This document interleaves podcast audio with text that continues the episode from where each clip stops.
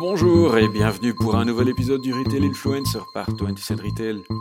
La situation actuelle dans le secteur du bio et des magasins locaux fait couler beaucoup d'encre, mais plutôt que de lancer un énième cri d'alarme ou vous ennuyer avec des chiffres dignes de scénarios catastrophes, il me semblait plus judicieux de demander directement à un acteur du secteur de décrire la situation actuelle. Aujourd'hui, j'accueille donc Géraud Strens, le fondateur de la chaîne Equivrac, et vous l'entendrez que malgré tout, la volonté et l'optimisme restent à l'esprit. Bonjour Géraud et merci d'être là.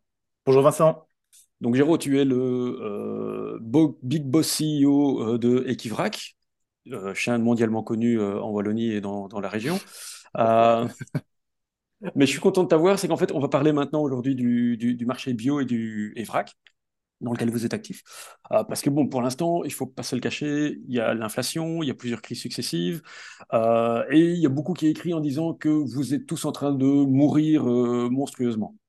Est-ce que tu peux peut-être, toi d'abord, maintenant nous dire en tant qu'acteur du, secteur, quelle est la tendance générale pour l'instant? Vous êtes en peur de chiffre d'affaires, vous êtes en peur de mmh vitesse, qu'est-ce qui se passe? Alors euh, oui, donc euh, chaîne internationalement pardon, euh, mondialement connue, pas, vraiment encore. Donc nous, on a neuf magasins et sur nos neuf magasins, on remarque des tendances qui sont un petit peu différentes parfois en fonction des régions aussi. Il y a des magasins qui sont clairement en décrochage et il y a des magasins qui se maintiennent par contre dans une, une stabilité par rapport à, l'année passée, qui n'a pas été une année facile non plus. donc globalement, on sait que le secteur souffre. Euh, c'est assez général. Hein. On est dans un, contexte de crise et donc euh, c'est pas, pas que le secteur du bio. Il y a, tout le secteur alimentaire qui, souffre aussi. Mais on remarque qu'en effet, le bio qui est considéré pour la plupart des personnes comme plus cher, et parfois ça peut se vérifier sur certaines choses, euh, ces personnes ont tendance à faire beaucoup plus attention à leur budget, et donc ben, les dépenses sont réduites. Et donc ben, nous, le panier moyen a tendance à baisser parfois. Et alors certains clients, ben, comme l'offre de, magasins alimentaires en Belgique est quand même très grande, ben, les, gens sont très mobiles aussi entre les différentes chaînes et donc euh, ben, il y a une paire de clients aussi qui s'est faite euh, euh, suite au contexte. Quoi. Donc on remarque en effet cette tendance à la baisse.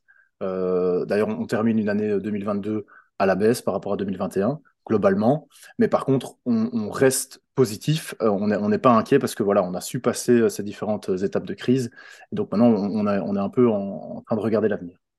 Ok, et ben justement d'ailleurs en, parlant de ça, vous regardez l'avenir, mais en même temps, tout n'est pas super négatif, parce qu'en fait, est-ce que, euh, corrige-moi si je me trompe, les prix augmentent chez vous de la même manière que dans la grande distribution classique? Parce que vous eh avez des circuits plus courts. Eh bien non, en fait, les prix n'augmentent pas chez nous autant que dans la grande distribution. Euh, j'ai d'ailleurs un document que j'ai consulté ici. Dans la grande distribution, on constate en moyenne plus 15% d'augmentation euh, en décembre 2022. Nous, quand on a fait l'exercice, on était à 5,37%. Donc en fait, les prix n'ont pas autant augmenté chez nous que dans la grande distribution parce qu'on a des circuits qui sont plus courts forcément avec moins d'acteurs, moins d'intermédiaires. On propose aussi beaucoup de produits bruts, donc qui ne sont pas soumis non plus à des, transformations et donc à la fluctuation des, prix de l'énergie. Et donc tout ça mis bout à bout fait que ben, on, est, plus résilient et en fait on, absorbe plus facilement l'augmentation, euh, le contexte général, l'augmentation de l'énergie, etc. Donc nous on a des prix qui, euh, commencent à se rapprocher en fait du conventionnel, ce qui est très intéressant pour nous aussi forcément. Et donc, à l'avenir, on espère pouvoir peut-être arriver sur un jour des, niveaux de prix euh, équivalents, ce qui serait bénéfique pour tout le secteur bio. Clairement. Et, justement, est-ce que, le consommateur le perçoit de la même manière? Il, voit ça justement dans vos magasins, que vos prix n'ont pas tellement augmenté par rapport à quand il va euh, dans la GD classique? Alors, on n'a pas vraiment d'études qualitatives, enfin quantitatives plutôt pour le, pour le spécifier. On a un sondage d'ailleurs qui va, qui va bientôt euh, démarrer ici dans, dans, dans, les deux semaines qui viennent pour pouvoir quantifier ça.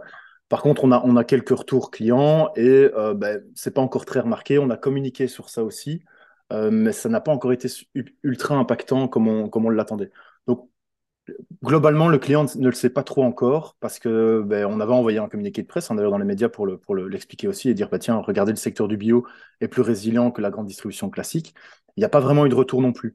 Donc, euh, on, se pose, on se pose la question. On se dit tiens, comment ça se fait que il n'y a, pas d'appétence à vouloir en savoir plus euh, de la part des gens, parce que ben voilà, ça, permet aussi d'avoir des, des, budgets euh, alimentaires qui sont plus facilement euh, calculables pour les familles aussi, puisque ben, si les prix augmentent moins vite chez nous, elles se disent ben, j'ai pas besoin de, de, me projeter dans le mois qui vient ou dans les deux mois qui viennent pour savoir de combien je dois augmenter mon budget alimentaire ou si je vais devoir faire des, des concessions sur certains produits que j'achetais avant. Ok. Ok, ce qui me semble logique. Et d'ailleurs, j'ai envie de dire mea culpa pour ceux qui n'ont, euh, dans mes collègues, pas réagi à votre communiqué de presse, qui pourtant était assez clair. Euh, moi, j'ai réagi, c'est pour ça que je t'ai invité. Exact. Euh, maintenant, euh, bah, de rien, mais c'est une- c'est un peu logique aussi de pouvoir parler de temps en temps avec des, des- des chiffres concrets, parce que votre communiqué parlait justement des, des chiffres, et d'ailleurs, tu viens de les citer, euh, que, que ces différences euh, au niveau des, prix par rapport à l'inflation euh, auparavant n'est pas aussi grande chez vous que, que chez d'autres, euh, du moins dans votre secteur. Euh, et justement, en, tant que, j'ai envie de dire presque pure player dans, le bio et le vrac, euh, comment est-ce que vous pensez que vous pourriez encore réagir en, en- plus de ça? Donc, vous avez déjà tenté de communiquer. Est-ce qu'il y a d'autres éléments auxquels, sur lesquels vous travaillez pour pouvoir montrer et réagir à cette crise? Mhm. Ben oui, je pense qu'il y a, plusieurs éléments, enfin plusieurs pistes qui peuvent être euh, explorées en tout cas. Euh, je crois qu'il faut commencer à communiquer sur les budgets alimentaires pour les familles, pour essayer un peu de les, orienter euh, vers nos magasins en leur expliquant, ben voilà, chez nous, vous allez dépenser autant pour avoir ceci, cela, etc. En, expliquant toutes les qualités aussi derrière de, des produits qu'on vend. Ça, c'est une chose. C'est plutôt l'aspect euh, communication. Et après, derrière, je pense qu'il y a tout un travail de fond aussi à faire et à continuer à faire, en tout cas dans, dans nos magasins de notre côté, et peut-être avec d'autres acteurs du bio aussi, c'est comment faire pour rationaliser un petit peu la manière dont on travaille pour faire en sorte que euh, on soit plus efficace, plus efficient dans la logistique, euh, dans, l'aspect commercial, dans l'aspect technique, etc. Comment faire en sorte que le, mar le, marché du bio en Belgique soit plus efficient maintenant? Et euh, quels sont peut-être les produits qu'on pourrait commencer à explorer et à exploiter en bio toujours pour, avoir des prix plus intéressants avec des volumes d'achat par exemple, etc., tout en respectant toujours les producteurs derrière et les prix des producteurs et des intermédiaires éventuels? Ça, c'est une autre piste. Et enfin, la dernière piste, c'est qu'on remarque qu'il y a de plus en plus d'appétence pour le local non bio. Donc là, on se dit, est-ce qu'il ne faudrait pas explorer la piste du local non bio en sachant que le circuit est très court et que donc les gens peuvent plus facilement connaître les producteurs aussi, qu'on peut créer plus de transparence là derrière. Et donc, est-ce que le label bio deviendrait forcément pertinent? En tout cas, je pense qu'il va, il va toujours le rester parce qu'il y a toujours une vérification qui doit se faire sur les intrants, etc. Mais est-ce qu'on ne pourrait pas explorer cette piste de lancer des producteurs qui ne sont pas en bio, mais qui respectent le, le, travail de, de, production, l'aliment du moins Est-ce qu'on ne pourrait pas travailler avec eux pour créer des circuits courts et approvisionner euh, certains de nos magasins? Comme ça, les gens pourraient recréer aussi euh, un lien euh, social et économique avec ces, producteurs. En achetant leurs produits, ils créent un lien économique, mais social aussi, parce que bah, s'ils peuvent aller visiter l'outil de production ou si le, producteur peut venir en magasin, les clients peuvent dialoguer plus facilement avec lui. Donc, on se dit que c'est peut-être une piste à explorer et on aimerait bien l'approfondir plus en tout cas. Parce qu'il y a une vraie volonté de la part des clients, pas que dans notre secteur, enfin, c'est un peu partout, les, gens aiment le local. quoi. Et je pense que le local, c'est aussi l'avenir. Donc la, résilience alimentaire, elle doit exister. En tout cas, les ceintures alimentaires doivent commencer à exister autour des magasins, puisque ben, si on est encore traversé par d'autres crises dans, l'avenir, on est obligé de, s'approvisionner tout près et d'avoir des gens sur qui on peut compter sans devoir passer par beaucoup d'intermédiaires et avoir le risque que les, chaînes soient brisées aussi euh, à certains points. Quoi.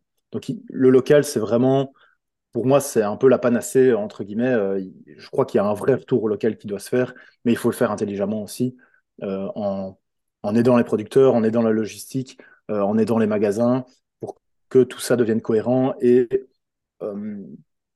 optimal, j'ai envie de dire, dans la façon de travailler. Voilà, plus artisanal. Enfin, le, producteur peut rester évidemment artisan dans ce qu'il fait, mais on doit se professionnaliser aussi euh, sur, le, sur le travail ensemble. Rappelle-moi justement, c'est un peu ce que vous essayez de faire avec votre charte.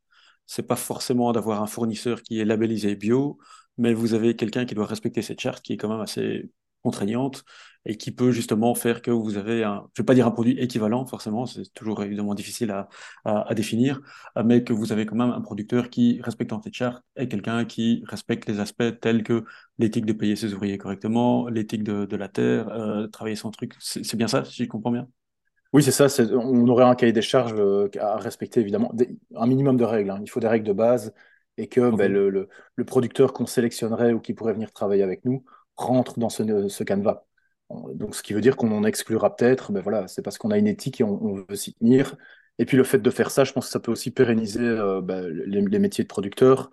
Puisque si on les oriente, mais en tout cas, je remarque que voilà, il y, a beaucoup de jeunes aussi qui se lancent ou, ou, de gens un peu moins jeunes.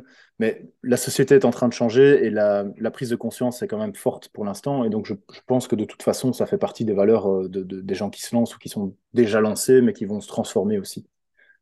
mais il faut pousser ça. Il faut, rester assez ferme et continuer à pousser ça faut être ferme sur l'exécution, mais il faut continuer de les encourager également. Voilà, tout à fait. Euh, c'est un peu le, message, tout à fait logique. Justement, pour parler un peu plus d'Equivrac en même temps, tant qu'on est là, euh, qu'est-ce qu'on peut s'attendre chez vous dans, les prochains mois? Vous allez euh, continuer l'expansion? Ça va être la, domination mondiale ou, pas du tout? Qu'est-ce ah que oui, on a, ça, dans les bacs? On a, on a des projets qui ont été mis au frigo, forcément, puisque ben, on a été traversé par un, contexte de crise, donc on s'est plus on a plus travaillé sur ce qui était déjà existant et on a fait en sorte que ça, puisse continuer d'exister sereinement. Et donc on est toujours dans ce travail parce qu'il n'est pas, il est pas terminé. Euh, le, contexte est toujours un petit peu compliqué, donc on est toujours en attente, un peu comme, comme tout le monde, parce que voilà, on n'est pas devin, on ne sait pas de quoi l'avenir est fait, même si on se renseigne. Euh, donc voilà, on est toujours dans, dans, dans l'attente. On, attend de voir ce que les mois à venir vont donner. Euh, l'expansion, ben, c'était une volonté du départ. On a toujours voulu l'expansion. Maintenant, voilà, c'est mis au frigo pour l'instant, donc on attend de voir ce qui va venir. Mais en tout cas, il y, a toujours une volonté d'expansion, ou du moins euh, d'amélioration, en tout cas, de, ce qui a été fait. Donc peut-être qu'il y aura plutôt dans les mois qui viennent ou, l'année qui vient, en tout cas, c'est ce qui va se passer, je pense. Ce sera plutôt des, projets qui vont être euh, mis en place pour ce qui est déjà existant dans le but d'améliorer ce qui est existant, d'améliorer la, satisfaction de la clientèle, d'améliorer euh, l'approvisionnement, les produits, et de faire en sorte que euh, on puisse trouver aussi peut-être de nouveaux clients pour ces magasins qui sont déjà existants et en convaincre de nouveau de venir euh, visiter nos, magasins. Ok. Et au niveau de tout ce qui est digitalisation, éventuellement? Ah oui, on y pense. Ça fait partie du sondage d'ailleurs.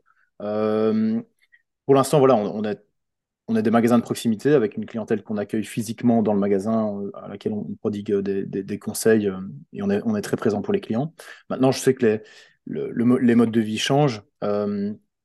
certains clients, pour certains clients, c'est peut-être un frein de devoir se déplacer ou de devoir venir faire ses courses, choisir dans la rayon, etc. On sait qu'il existe des alternatives, donc on voudrait explorer cette piste-là. On voudrait voir si il est possible de commander les produits de chez Equivrac en ligne et de venir soit les chercher ou se les faire livrer chez soi. Ça, c'est une piste qu'on veut vraiment explorer pour euh, voir comment on peut, euh, comment on peut s'y prendre avec, euh, avec ces nouveaux clients ou avec des clients existants qui ont, peut-être cette attente. Mais nous, on a le challenge du vrac aussi, parce que le but, c'est de réduire les emballages. Donc, c'est comment on va pouvoir concilier le vrac avec enfin, la livraison sans emballage alors qu'on vend des produits en vrac. ça va peut-être devoir passer par de l'emballage. Est-ce que ce sera de l'emballage consigné? Peut-être plus tard. On va peut-être commencer avec de l'emballage qui n'est pas consigné, donc c'est-à-dire avec des emballages classiques en papier, donc ils peuvent être recyclés ou mis au compost. Et je pense que la réduction des déchets fait partie toujours, fait toujours partie intégrante de, de, nos objectifs, et donc il faut continuer à travailler dans ce sens. Ok, donc tout un, tout un programme, j'ai envie de dire, à, entendre, ce qui Beaucoup de pas mal. Beaucoup de challenges. Euh, bah écoute, euh, on pourrait vraiment parler de tous vos, tous vos plans euh, pendant des heures et des heures, mais nous sommes limités un peu dans le temps de toute façon. je vais te laisser retourner à, à, tes, à tes neuf magasins et à, et vos projets qui en ont bien besoin. Encore un tout grand merci de ta présence. Et merci à toi. Je vais certainement te suivre encore, ou vous pourrez certainement suivre encore les aventures d'Equifrac sur, sur le blog de 27. et j'ai envie de dire encore merci à Géraud. Merci beaucoup pour l'invitation. Au revoir.